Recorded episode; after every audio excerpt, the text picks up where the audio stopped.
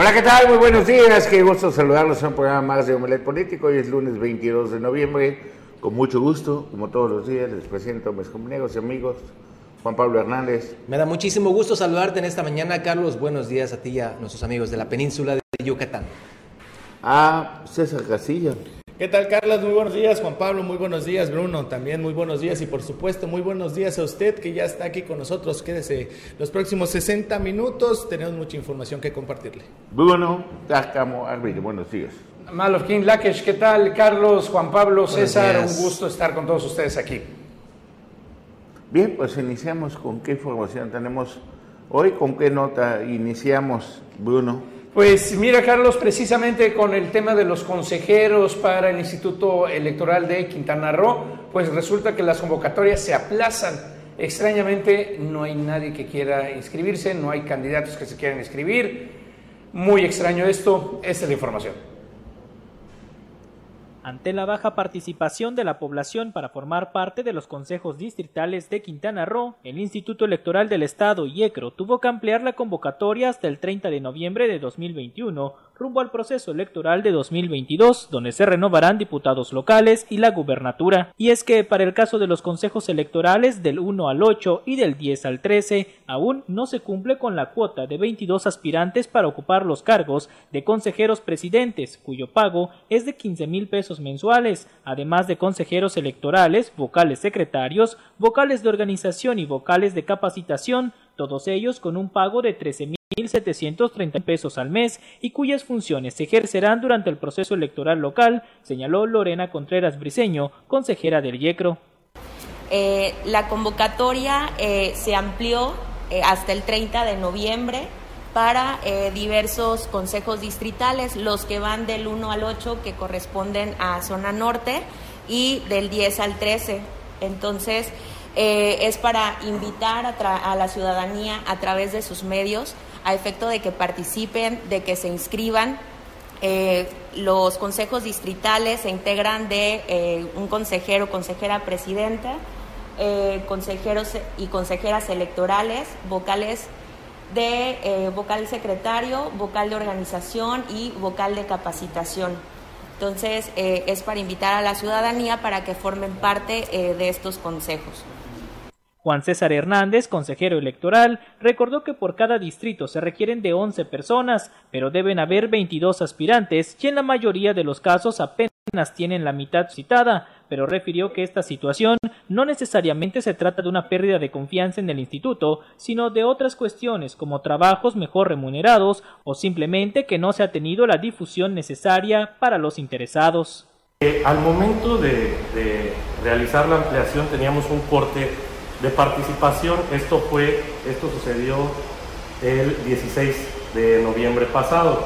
La participación que teníamos con folios de personas aspirantes que habían cargado el total de documentos, es decir, los 14 documentos que se requieren, en Cantunilquín teníamos 13, 13 aspirantes con folios aprobados, eh, que es el distrito 1. El distrito 2 en Cancún, 10, el distrito 3 en Cancún, 6, el distrito 4 en Cancún 7, el distrito 5 en Cancún 9, el distrito 6 en Cancún 5, el distrito 7 en Cancún también 8, el distrito 8 eh, también pertenece a Cancún, 19 registros. En Tulum, el distrito 9, teníamos 22 registros, por ello en ese distrito ya nos amplió la, la convocatoria. En Playa Carmen, distrito 10, 4 registros. En Cozumel, distrito 11, 12 registros. En Felipe Carrillo Puerto, Distrito 12, 20 registros. En Bacalar, Distrito 13, 14 registros. Y en Chetumal, Distritos 14 y 15, 42 y 24 registros. Por ello, en Tulum Chetumal y Chetumal, pues los dos distritos, ya no ampliamos el, el periodo de la convocatoria. En lo particular considero que no sea directamente proporcional la desconfianza a la falta de participación. Digo, en el mejor de los casos, sería que la ciudadanía cuente con algún otro empleo eh, y que eh, por ello no esté participando. Con nosotros, en el caso de Quintana Roo, la perspectiva o la confianza ciudadana que tiene el Instituto Electoral de Quintana Roo es positiva.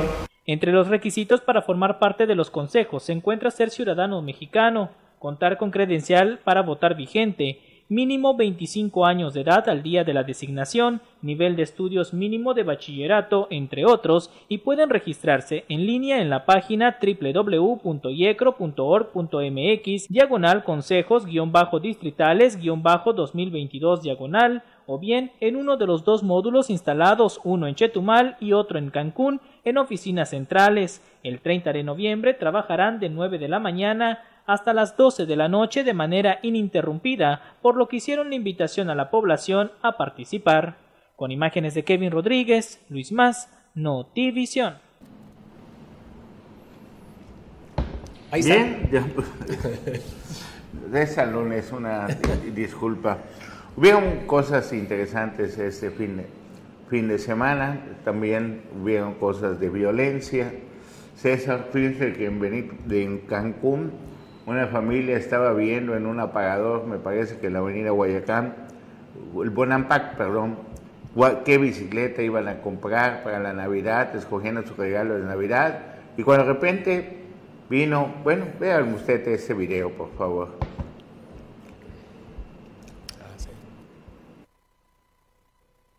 Bueno, pues allá está la familia cuando de repente de la nada se acerca una persona con una pistola y le quita el reloj al padre de familia. Asustada la familia, se mete al establecimiento. Tenga usted muchísimo cuidado, mire, ahí llega con la pistola, la tiene apuntando hacia abajo, entrégame tu reloj, sí, sí, entrega el reloj y en ese momento tienes a tus hijos, entregas todo. Claro. Y aquí la pregunta es, ¿dónde están todas las cámaras de seguridad? ¿Dónde están todos? Esas son las cámaras, pero de los establecimientos. Es correcto. Esa es una, eso es una empresa privada la que está grabando eso, porque las cámaras que bien mencionas, Carlos, sencillamente no lo vemos. Y aquí eh, leí en redes sociales sobre este tema en particular, dice que ahorita la gente ya no debe de denunciar por, por, por robo, sino por intento de homicidio, porque ya esa gente anda con armas de fuego, te amenazan. Entonces, para que ya cambie la percepción de las autoridades, también ya eh, también los ciudadanos ya no deben de denunciar solamente por robo, sino ahora sí que pues por intento de homicidio. No, homicidio en grado tentativa. Bueno, y estaba leyendo también a nivel nacional e internacional que el secretario de Relaciones Exteriores, Maurice eh, Marcelo Ebrard uh creo que es. Sí, sí. ¿Ah? Ah, que están es en una estrategia para evitar la producción de armas por el tráfico de armas a México y que eso ha causado que la violencia y, y que el derramamiento de sangre crezca en nuestro país y todo. Pero sí, señores, vamos a ir a pelear contra las empresas que producen, las que fabrican las armas, que vamos a litigar contra ellos a nivel internacional, si aquí en nuestro país cuánta gente agarran con armas, con armas prohibidas, y más tardan en ser detenidos que en ser liberados, dice que el buen juez por su, por su casa empieza. ¿Cuánto? No. Hoy en día la ley ha cambiado, te agarran con un arma y es ir a la cárcel. Y además, Carlos, eh, si recuerdas, esto es un tema ya añejo desde la administración de Felipe Calderón, o sea, ya tenemos más de 12 años. Este ha sido un constante de buscar alguna manera o hacer presión al gobierno de Estados Unidos hacia ese lado sin que se detenga el flujo. No ha surtido efecto nada de esto de estos temas. Pero si la mayoría de las veces se la roban a la misma policía y, las, y cuántas veces nos he encontrado que el armamento de la policía es el mismo que usa el, el, crimen organizado. Sí, sí, sí, sí, eso, ah. es, eso, es, clarísimo. Y si cierran la frontera con Estados Unidos, tengan por seguro que van a entrar por, por Sudamérica. Claro, ejemplo, lo que ah. vimos recientemente. Sí, llegan toneladas de droga de México a todo el mundo o de Colombia a todo el mundo ¿Ustedes creen que no llegan armas de todo el mundo al, país que quieran? Claro, lo vimos hace unos días, Carlos, en Belice, cuando detienen a unos elementos policíacos que el armamento que estaban utilizando pues precisamente servía al crimen organizado con este aterrizaje de los narcoaviones. Entonces es algo tan tan, tan, eso, son evidente. Son tan distractores. Por ejemplo, vemos este asalto en Cancún. Esa persona la detienen y la dejan libre y, te sale, oye, pero si hace un año lo detuvieron, hace seis meses estaba detenido y solo salen a delinquir nuevamente. Así que pues con que se apriete un poco y se apliquen las leyes aquí, pues está bien. Bueno, pues ayer la presidenta municipal de Benito Juárez, muy activa, Mara Lezama, estuvo pues allá supervisando los trabajos en domingo, en la noche, supervisando los trabajos de bacheo de la entrada principal de Benito Juárez. Vamos a verlo, por favor. Muy buenas noches, amigas y amigos. Estamos en el Boulevard Colosio, una avenida sumamente complicada en el tema del asfalto, muy dañado, verdaderamente dañado. Y queremos enseñarles más o menos lo que estamos haciendo en este momento, aunque viene ya la inversión muy importante para hacer un recarpetamiento total. Esto es lo que le llamamos un acocordelamiento, es decir, prácticamente las piezas del asfalto. El Boulevard Colosio se hizo de asfalto hace muchos años, hace 15 años más o menos. Y este, estas piedras, con cualquier movimiento, con una piedrita y un, y un rodamiento, se desprende. Entonces empieza un pequeño hueco y conforme van pasando los autos, se va haciendo más grande, más grande, más grande y más grande. Lo que más le duele al pavimento, además del constante paso de los eh, camiones, de los coches, es el agua. Nos ha padecido esta avenida la gran cantidad de agua que ha caído en el último año, tres huracanes y dos tormentas tropicales. Y lo cierto es que ya un mantenimiento correctivo no es suficiente. Hemos tenido muchas jornadas de bacheo, muchas, un sinfín pero llega el agua y una vez más nos vuelve a abrir esos huecos, porque el acocodrilamiento, estamos tapando, por ejemplo, este hueco, ¿no? Que era muy grande, y este prácticamente va a quedar listo. ¿Chambé? Sí. Hemos puesto el, el asfalto y vamos a pasar esa máquina. Pasemos la máquina, por favor. Es la, la bailarina.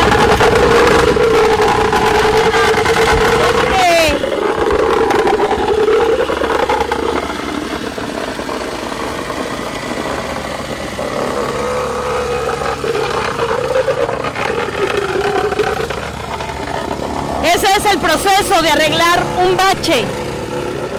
Pero son tantos los baches que se convierte en imposible repararlo una vez, viene una lluvia y este bache que queda prácticamente reparado, pues en unos días o en unas semanas al caer el agua se vuelve a abrir. O no quiere decir que a la hora de tener el bache ya arreglado y que se tape por completo, como ahorita lo van a quedar, viene, pasa ya la bailarina y luego pasa la emulsión. Le empezamos a tirar emulsión para que ya piense un sellado más permanente y nos aguante un poquillo más y el tema de la lluvia no nos perjudique al momento. Hemos tenido mucha agua, incluso veníamos bachando en otra parte del bulevar, llega el agua y nos tenemos que mover porque no se puede trabajar. Pero este bache que va a quedar listo el día de hoy, en cualquier momento esta grieta que vemos acá va a abrir, este y es un pequeño hueco, muy pequeñito. Viene otra piedra, por más pequeña que parezca, le pega y con el peso de los autos este se puede convertir en otro bache de la noche a la mañana. Lo que queremos decir es que tenemos un programa de bacheo permanente, está conmigo aquí la secretaria, permanente en el Boulevard Colosio. La respuesta es que no es suficiente, que esta avenida requiere de una cirugía mayor, que esta avenida requiere de concreto hidráulico, ya no de asfalto. Lo que se construyó hace 15 años hoy ya no es suficiente. Tenemos un paso de vehículos constante, prácticamente todo el día, día y noche. Por aquí no nada más entran miles de turistas, entran y pasan amas de casa, estudiantes, trabajadores que vienen del aeropuerto, camaristas, ayudantes de cocina, garroteros, meseros, mucha gente que trabaja en otros municipios y que vive aquí Cancún, que pernocta porque aquí está su familia. Tenemos que acortar esas brechas de desigualdad y tenemos que hacer de este Boulevard Colosio una vía de acceso, sí para los turistas, pero también para las y los cancunenses y para miles de personas que también a lo largo de las semanas y los meses van a la zona continental de Isla Mujeres. Por esta avenida, por esta vía, pasan todos los camiones que llega, llevan material a los hoteles que se están haciendo en la zona continental de Isla Mujeres, a todas las obras prácticamente que van al centro de la ciudad. Y no es lo mismo este arroyo vehicular hace 15 años o hace 10 a la carga que tiene el día de hoy. Y por eso en el 2019 hicimos un proyecto para poder hacerlo justamente de concreto hidráulico y prácticamente teníamos muy avanzado para que se iniciara en el 2020. Lamentablemente la pandemia no nos permitió hacerlo con recurso propio, era imposible ante la falta de recaudación y comenzamos a tocar puertas en el gobierno federal, puertas que se nos abrieron y lo digo con todo gusto. El Boulevard Colosio será una realidad, tendremos el apoyo del presidente de la República, el licenciado Andrés Manuel López Obrador, en coordinación con la SCT, con Fonatur, por supuesto, con el municipio, y tiene que ser una obra completamente nueva, un arroyo vehicular de concreto hidráulico, el camellón, las guarniciones, las banquetas, pero que pase abajo de este concreto toda la infraestructura que necesita una ciudad que crece para escribir la historia de los próximos 50 años. Es un hecho, tuve la posibilidad de platicar con él la semana pasada, hay una aprobación, ya, ya me la había dado anteriormente, pero ya concretamente de dónde va a salir el recurso y a más tardar en el mes de diciembre estaremos dando a conocer cuando inicia la obra. Por lo pronto hoy tenemos este bacheo de manera permanente en el Boulevard Colosio y estos, eh, estas obras que se hacen, estos baches que se tapan con el agua pueden volverse a abrir. Y no puede ser así, tiene que ser, insisto, una obra completa, un reencarpetamiento completo con los estudios pertinentes para que no tengamos socavones, para que después de uno, dos o tres años no se tenga que abrir el concreto hidráulico y se hagan los estudios necesarios porque así lo requiere una ciudad como Cancún. No puede ser que se haga un bacheo nada más o que se haga un encarpetamiento con dos o tres centímetros porque no va a ser suficiente y serían esos negocios de toda la vida de los gobiernos eh, durante mucho tiempo que así lo hicieron. Hoy necesitamos una cirugía mayor, una cirugía prácticamente de corazón abierto para este bulevar, que ya ha sido autorizado. El viernes pasado se concretó la, prácticamente la inversión, cómo se iba a invertir y está en el proceso de presentar el proyecto ya terminado. Vamos muy avanzados y todo parece indicar que antes del 24 de diciembre tendremos ya quien eh, hará la obra, de acuerdo a la licitación también con el gobierno federal, y cuándo iniciará, que esperamos sea lo más pronto posible, con una inversión muy importante y muy onerosa, como se le merece este bulevar, como se lo merece Cancún, el destino turístico más importante de Latinoamérica. Han sido muchos meses de gestionar, muchos meses de tocar puertas, muchos meses de presentar un proyecto a la altura de una ciudad como Cancún y hoy tenemos la oportunidad de decir que será una realidad, pero mientras eso sucede en unas semanas o en un mes o mes y medio, estamos en un programa de bacheo permanente. Eh, en este bulevar, así que nos verán trabajando de noche, que es como se puede trabajar en el bulevar Coloso. Les pedimos por favor este, mucho cuidado a quienes transitan por esta zona de la ciudad para cuidar a nuestros trabajadores que estarán colaborando prácticamente toda la noche de manera permanente aquí en el Boulevard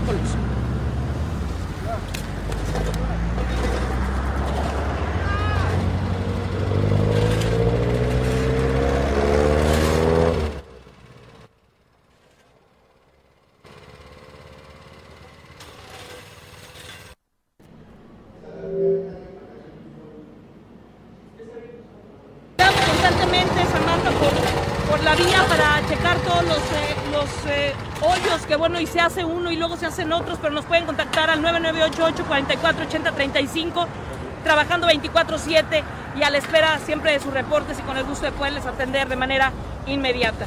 Así que pues vamos a seguir chambeando aquí en el Boulevard Coloso. Gracias. Pues vamos a un corte y regresamos con más aquí en Omelet Político.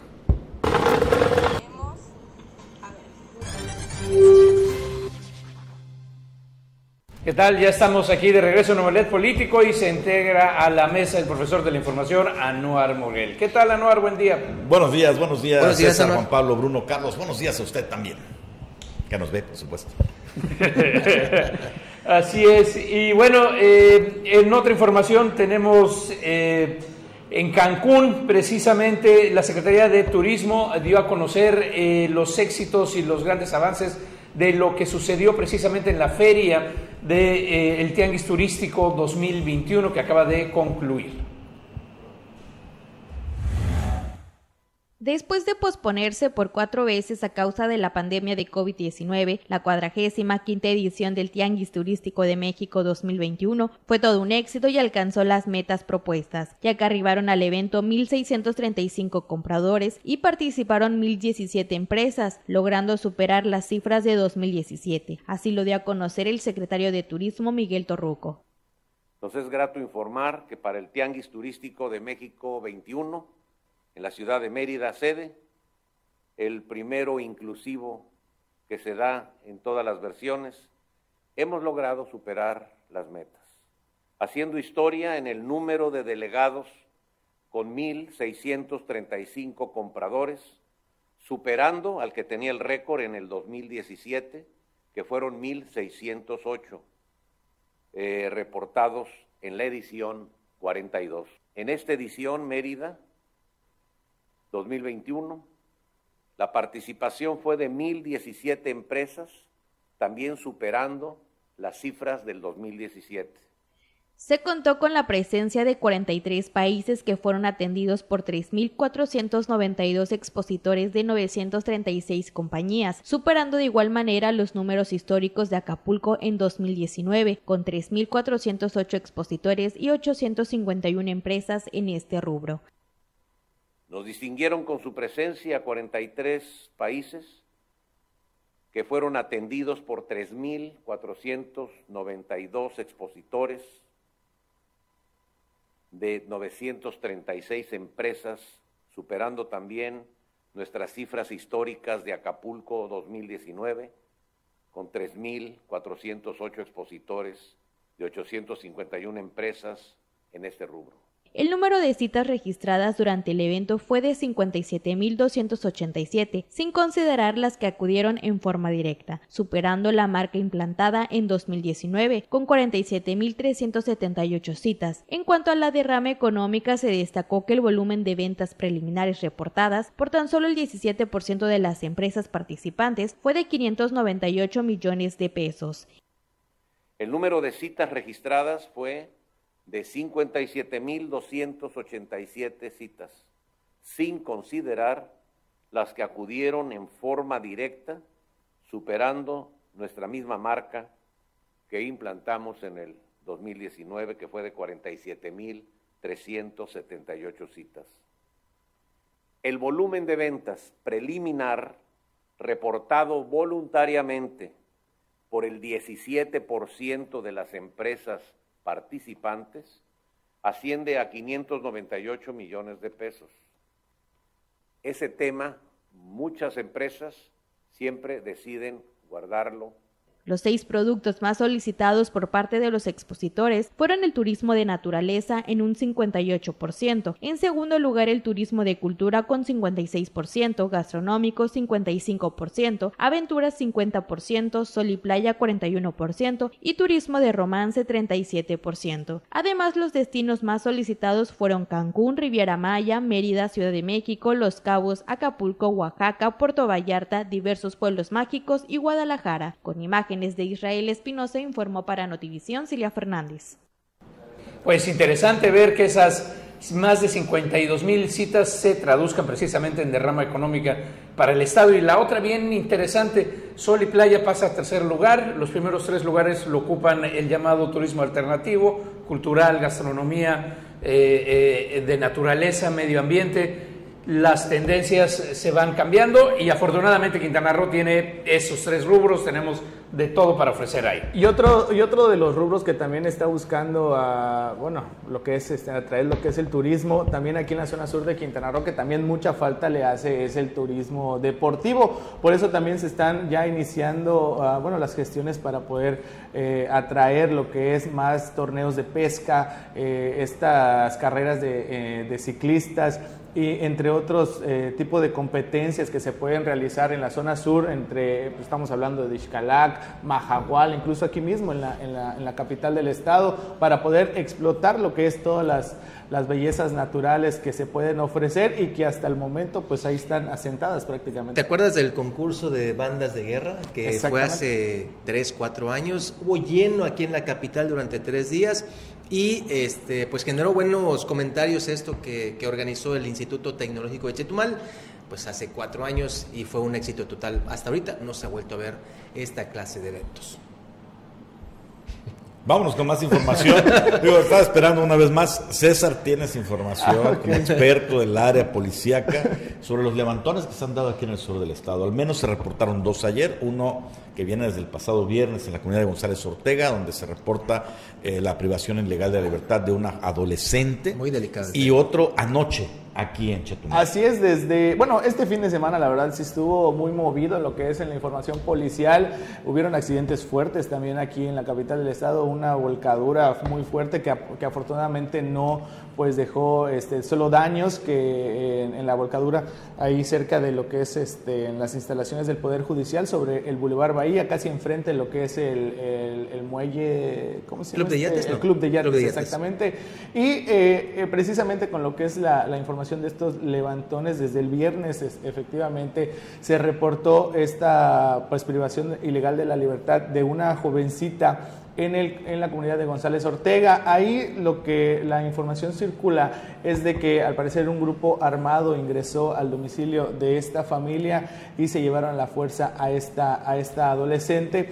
Hasta el momento la familia pues no ha dado mayor información a lo que son las corporaciones policiales. Todo se está manejando a través del ejército y de las, bueno, todos lo están, eh, la investigación como tal del suceso la está llevando lo que es el ejército junto con también con la Guardia Nacional.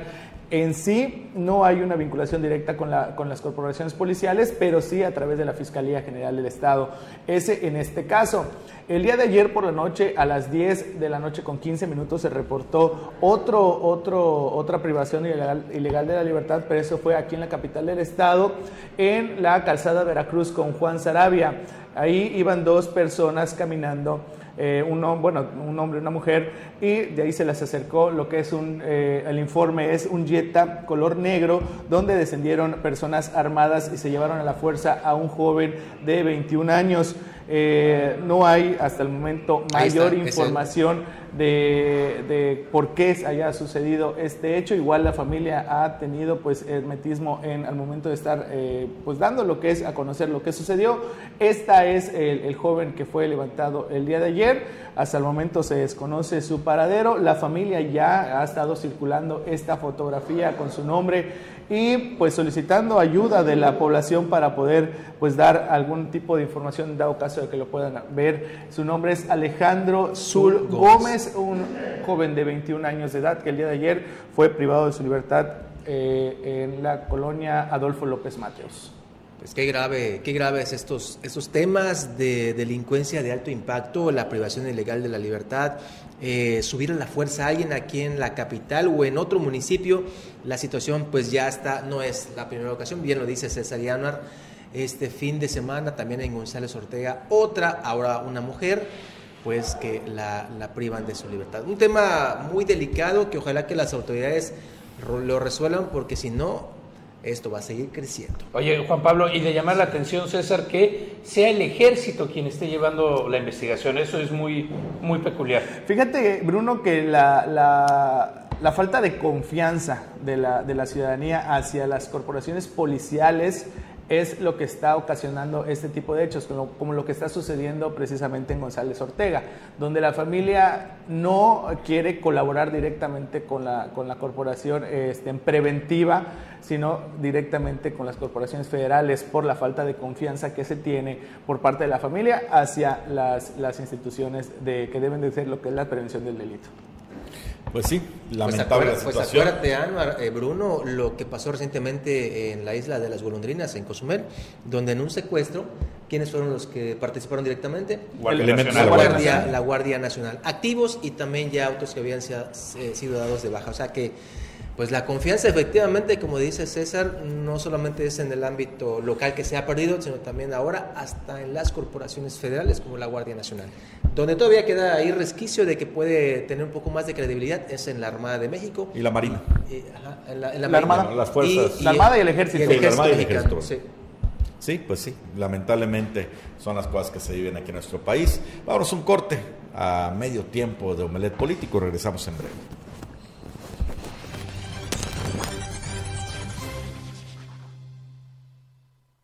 Gracias por continuar con nosotros aquí en Nombre Político este lunes 22 de noviembre. Y en Tulum también están pasando cosas. Y vamos a ver a los marcianos sur cámara.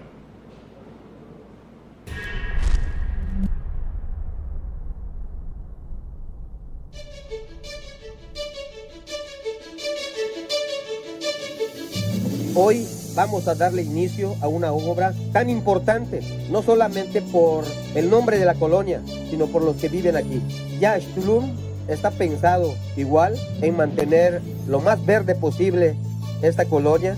Esta obra de drenaje es precisamente para cuidar que ya no sigamos contaminando, que cada una de las, de las viviendas tengan donde pues, conectarse al servicio de drenaje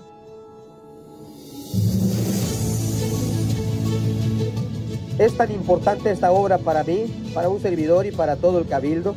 Agradezco la presencia de los regidores, pero en especial de Carlos Coral, que es el regidor con la Comisión de Obras Públicas y Servicios Públicos, para que, para que también vea que los recursos que el municipio tiene, quiero decirles, hoy esto es un, es un recurso que viene de la federación, el cual también le agradezco a nuestro presidente Andrés Manuel López Obrador.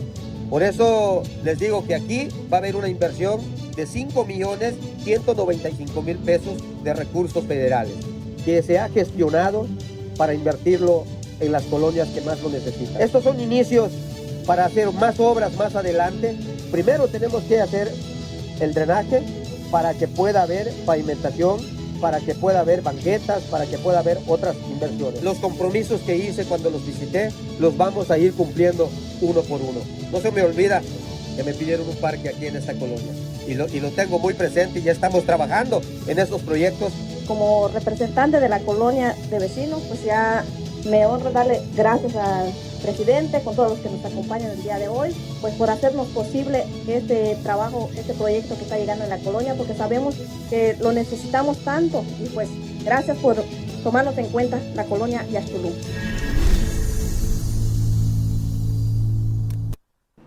Oye, Carlos, pero también allá en Tulum, fíjate que esta es una de esas notas eh, eh, alegres, curiosas.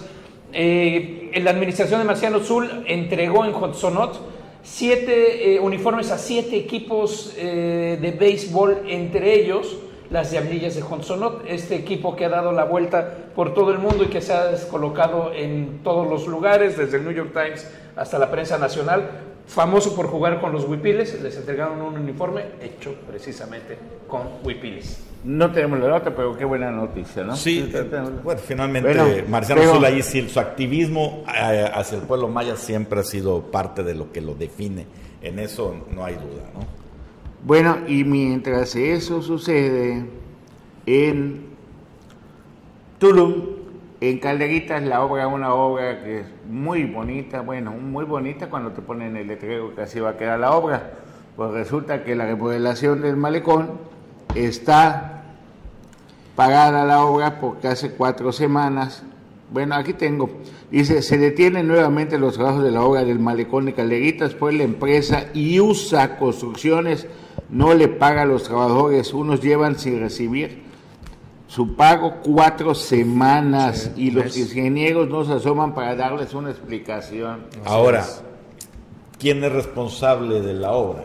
Pues el dueño de la SEDAT, desde la SEDAT, gobierno federal, gobierno pues, federal en coordinación con el ayuntamiento, ¿no? El responsable de la, de la obra es IUSA Construcciones. Ah, no, por eso, es el que licitó, es el que se llevó la licitación, pero arriba de ellos hay quien los contrata, la obra es de la SEDATU, es la que iba a ser junto el tema del mercado nuevo y todas esas cuestiones, ese es el paquete de lana, y supuestamente eh, coordinándose con el ayuntamiento municipal. Esta obra empezó desde la administración de Autonomía de Segovia, pero la ejecuta y la, y la, empresa la contrata el gobierno federal. Entonces, ¿a quién hay que reclamarle? Evidentemente la empresa está incumpliendo, no da la cara, pero, pero hay, quien, hay, una, hay, hay un organismo que la contrata.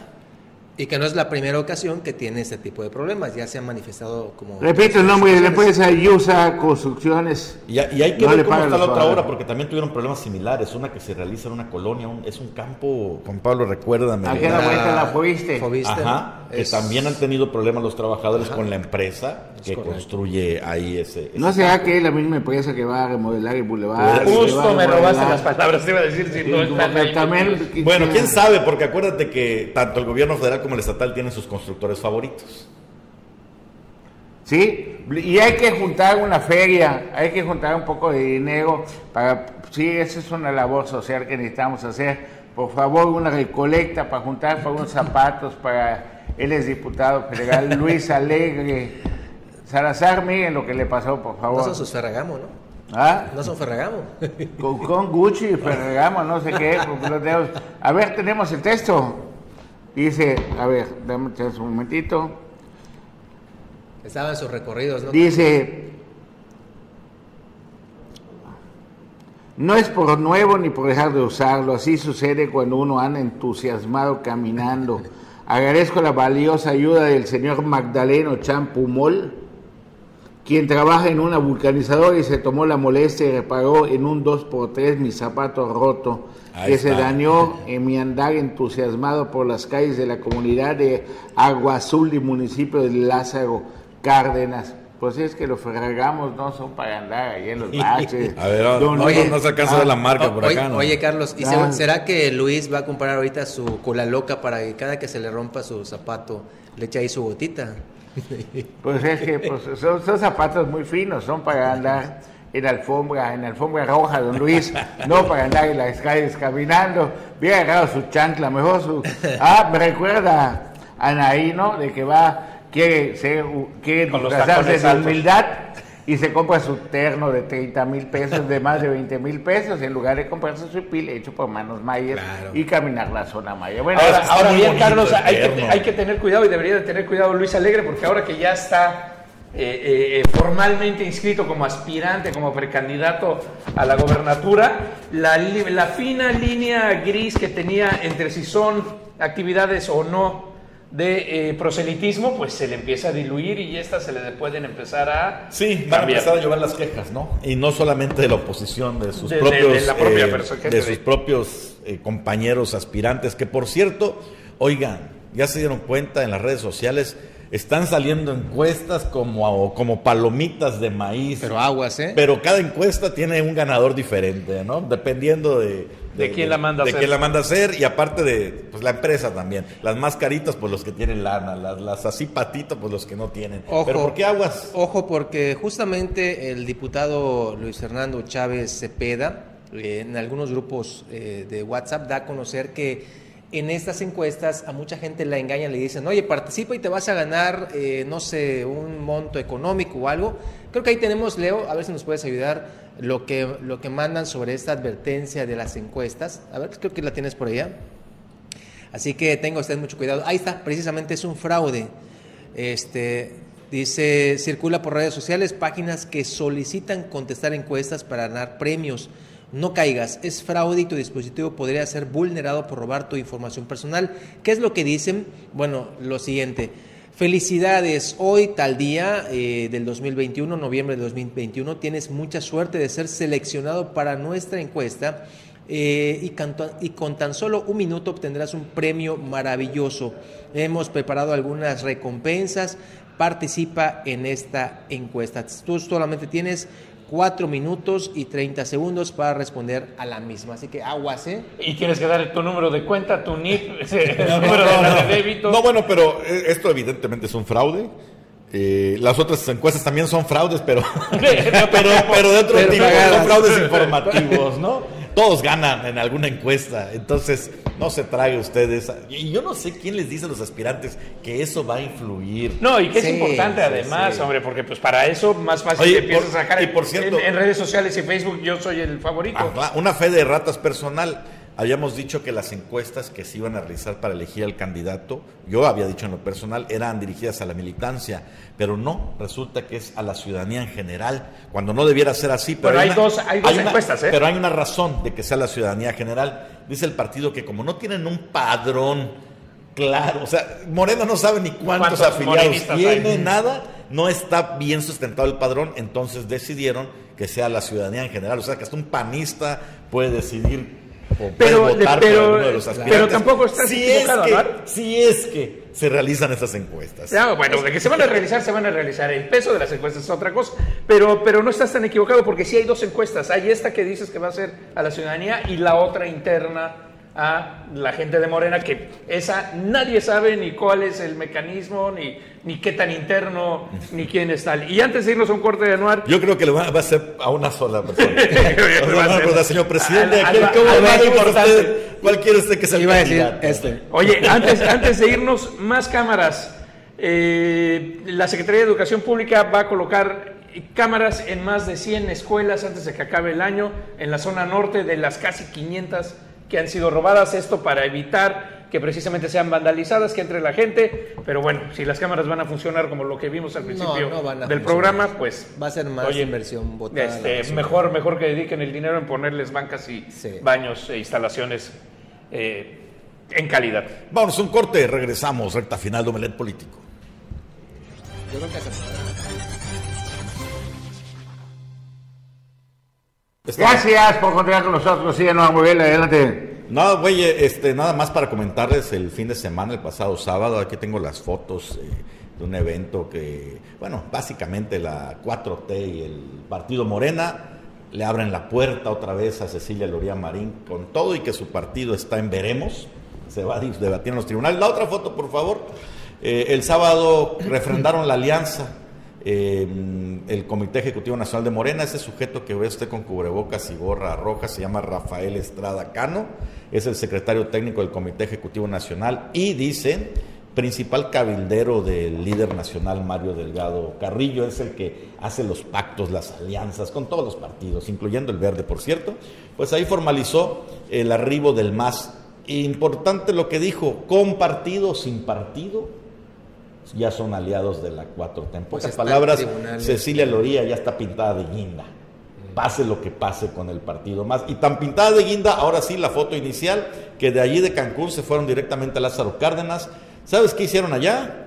Juntaron a toda la gente y les vendieron cochinita y todo. Además de eso. No, les, les dieron de todo porque se ve un montón de gente. 700 entonces, personas. Ah, al ah, viejo- ¿cuántas? Allá nombraron a los comités Bueno, de defensa. y ahí de no, hay, sa- 4T. allá no hay sana distancia, ni protocolos, ni jaladotas Ya, ya de ese se tipo de Oye, pero cosas. ese, ese evento Ah, del PRI.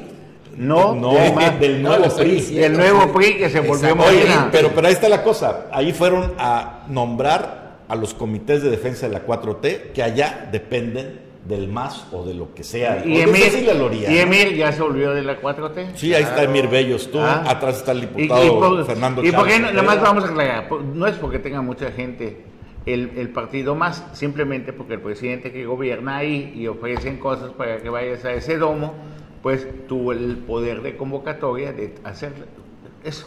Como se hace en ¿Ah? todos lados. Como se hace. en Sin todos- embargo, ya tiene su bastión ahí. No el MAS, vamos a decir, porque el MAS no sabemos si, si va a existir o no va a existir. Cecilia Loría, Cecilia Loría Joaquín. Joaquín. O sea, Joaquín Hendrix que tiene sus pelotas, digo, sus canicas en varios lados, ¿no? Sus manzanas en varias canastas. Sus manzanas en varias canastas, ¿no? Sí, claro. Ah, y la otra que pobrecito, han tapizado todo el estado con informe de Mayuli. Oye, Pero- sí, Pero ¿sabes qué, qué vale cada espectacular? una la nota. Y a ella le cobran más. 10 mil, ponle tú 10 mil con la manta y la renta del espectacular de un mes. 15 días. Ah, Ah, 15 15, días. días. 15 días porque solo puedes publicitarte creo que una semana antes y y cinco días después de tu informe. Pero dice informe de actividades de la senadora Mayuli.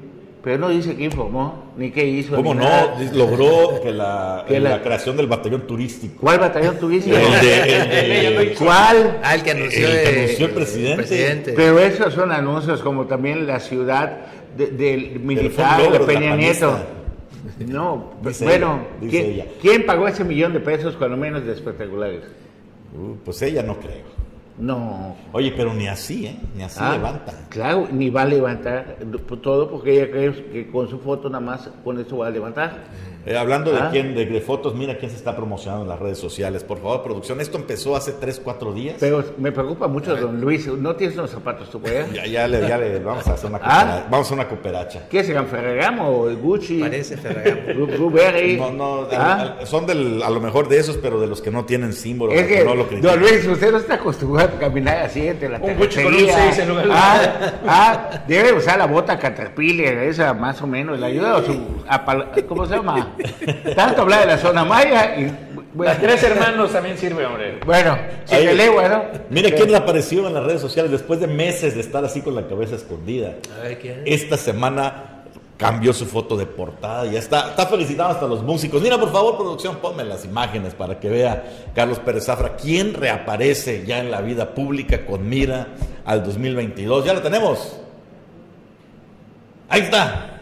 Edgardo Díaz Aguilar, el recaudador de rentas del SAT en Tulum. Ya como que quiere ser diputado o algo así. Eh, la otra, por favor, la eh, otra. Eso claro. fue hace dos horas. Ayer cambió su portada. Ah, no, hace nueve horas, mira. Tulum y demás. Estuvo meses escondido mientras hablaban de las corruptelas de- de- del municipio donde él fue tesorero, el fracaso en la campaña, el- la tiradera de lana durante la campaña que no sirvió para nada. Calladito, calladito. Hasta, hasta quitó su foto de perfil. Quedó así cabeza de huevo. Y ahora regresa ya sonriente. Juan Pablo Hernández de esa. Digo Juan Pablo Guillermo. Juan Más o Pablo, menos, ¿eh? Juan Pablo, el Juan, Juan Pablo Guillermo. ¿Ah? ¿Cómo que más o menos, Ador? Más o ¿Sabes? menos das un tiro. Sí, Suerte te dé Dios que el saber poco te importa. Che, ¿Ah? Ya lleva qué, este, sin problema alguno. Pero todavía ¿Cuántos falta. La cosa es que toda Falta esta la- actividad en redes la- sociales la interpretan como que el, quiere el hilo, ser el, el hilo se rompe por lo más delgado. Oye, pero- aunque él haya tenido, haya tenido la culpa o haya sido responsable de los manejos del dinero durante toda la administración de Víctor Mastá, siempre hay uno de abajo que lo obligan a firmar y es donde F el que pisa el voto. Lo sorprendente es que todavía diga, sí me lanzo y sí compito. No, pero Tulum", no. Donde los apalearon. O sea, eh, no, pero en votación no. Lo, acuérdate que tienen derecho plurinominal. Pero no, pues no Pero, hay ver, cabida para ver, todos. Ya Johannes se echó unos Ah. Ahí tienes la imagen de Johanet, la- doctora Johanet, Johan- a ver, alguien tiene que cuidar la Comisión de Hacienda del Congreso. Johanet Claro. va a llegar al Congreso. Seguro que sí. Ya llegó y llega, lo fue el fin de semana pasado. Hizo ¿no? una comidita ya después ¿Ah? de la entrega del paquete fiscal, hizo una comidita ahí, este, ahí con José de la Peña, tomándose su coquita y demás. Digo, para, para Ahí está, mira, convivir, ahí está. para convivir con la gente. con Afuera del Congreso. Afuera del Congreso, allá en el... Pues, pues no, no tiene nada que ver que esté en campaña ni nada, ¿o sí? Pues será. No necesita Pero no va a necesitar campaña, No como va a ser campaña. Ahora, si yo voy a pedir 34 mil millones de pesos, yo sí te doy un poquito más que un taco de cochinita cuando uno. ¿Ah? Ahí es Arcilla Bueno, que está pues, pidiendo. está. Aquí el machimuelo más que fierro. Todos en campaña se llama. ¿No?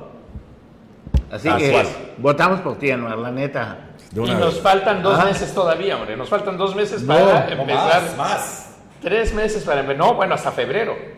Todavía nos falta mucho tiempo para empezar oficialmente. Yo creo que va a ponerse más emocionante las diputaciones que la misma elección para la gubernatura. Así Porque es. en las diputaciones van a estar los jaloneos. Para la gubernatura solo hay una decisión y ya. ¿No? Así es. Vamos a bueno, No, ya, ya nos vamos. Ya nos vamos. Un corte hasta mañana. Buenos días. Pues muchas gracias por sintonizar Omelet Político como todos los días. Los esperamos mañana en punto de las 9. Hasta mañana, buenos días. Jumbo Tic Tac Tujelkin.